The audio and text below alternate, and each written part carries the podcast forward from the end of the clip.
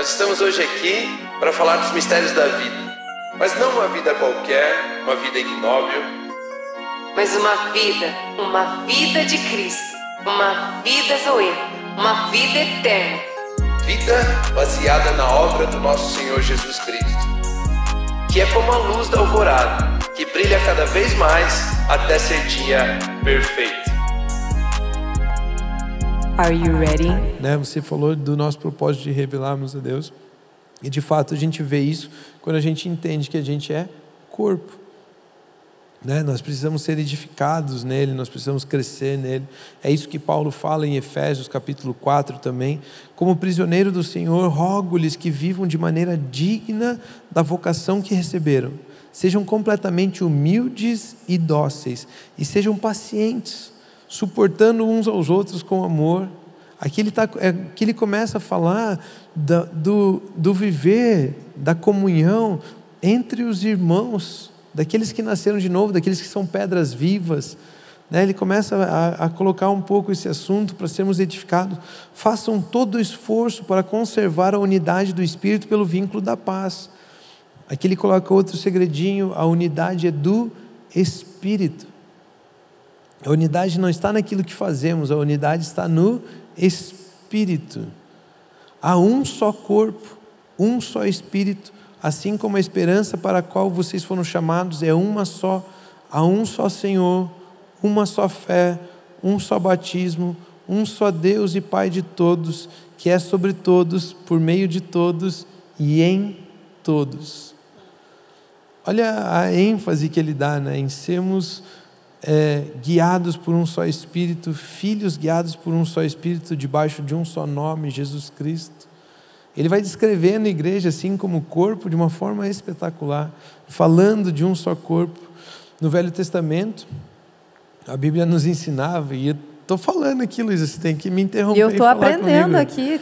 Né? Então, senão vai virar uma temporada de o que o Rômulo pensa sobre. Não, né? a Bíblia é revelada através do Rômulo. Não, né? mas Não. no Velho Testamento Deus, Deus dizia assim, que ele só responderia aos pedidos, às orações do povo, é, do lugar onde ele colocasse o nome dele.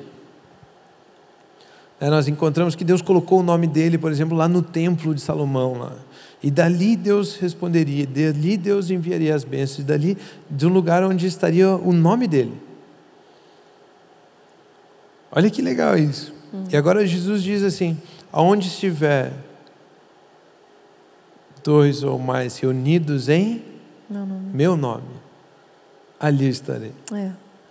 Então continua assim, mas não é um lugar geográfico, uhum. não é um templo, não é um barracão, não é uma cidade, não é um país, não é, não é, é um lugar geográfico. Agora é na unidade do Espírito é. desse corpo. Aleluia. Na, cada um na sua função, unidos, realizando a sua função.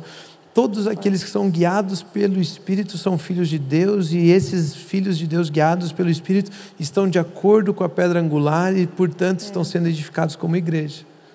É fantástico. Eu fico olhando assim os, os exemplos que ele dá, a Bíblia dá, e a forma como ele tenta ir nos conduzindo no crescimento do pensamento, eu, eu vou, eu vou, eu vou à loucura. Muito né? bom. Né? Hoje estamos reunidos debaixo do nome de Jesus Cristo. Uhum. Amém.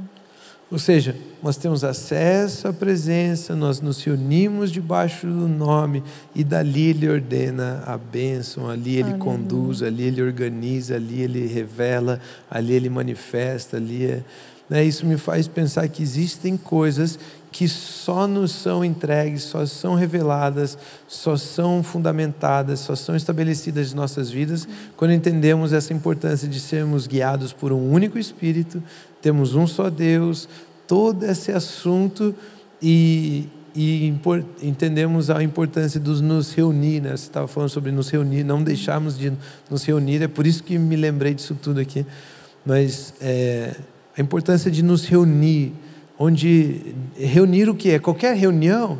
É qualquer assembleia? Eclésia é qualquer assembleia? Não. Igreja é a assembleia, é a eclésia, é a assembleia reunida debaixo do nome de Jesus Cristo. Amém. Né? Porque ali é onde o cabeça está ordenando aquele lugar, aquelas pessoas, conduzindo pela, pela pessoa do Espírito Santo. Hum.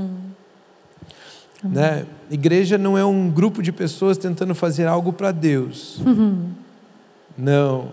É um grupo de pessoas organizadas pelo Espírito Santo, unidas, reunidas pelo Espírito Santo. Não tem é, pregador famoso, não tem cantor famoso, não tem é, ambiente, ambiente perfeito. Não, tem, não, não é isso, não é o templo que né, construído pelos homens, né, a matéria onde as pessoas se reúnem, não é isso, não tem nada disso que consiga reunir pessoas é, para fazer uma, ter um único objetivo, viver de uma maneira só, com valores iguais, princípios iguais.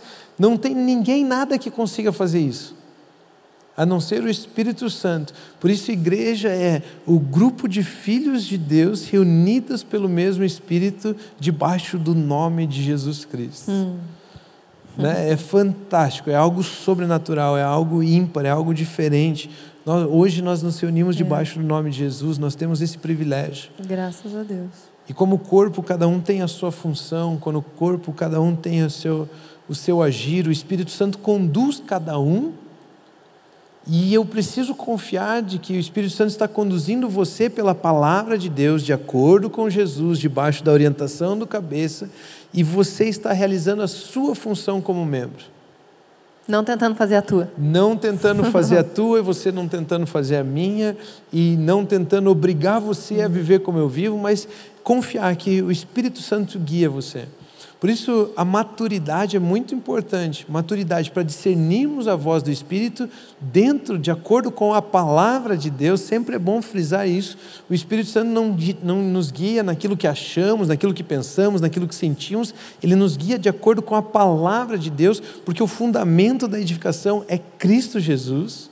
E o Espírito Santo nos guia em toda a verdade, ele não nos guia fora de Cristo Jesus. Nós precisamos ter essa compreensão muito clara.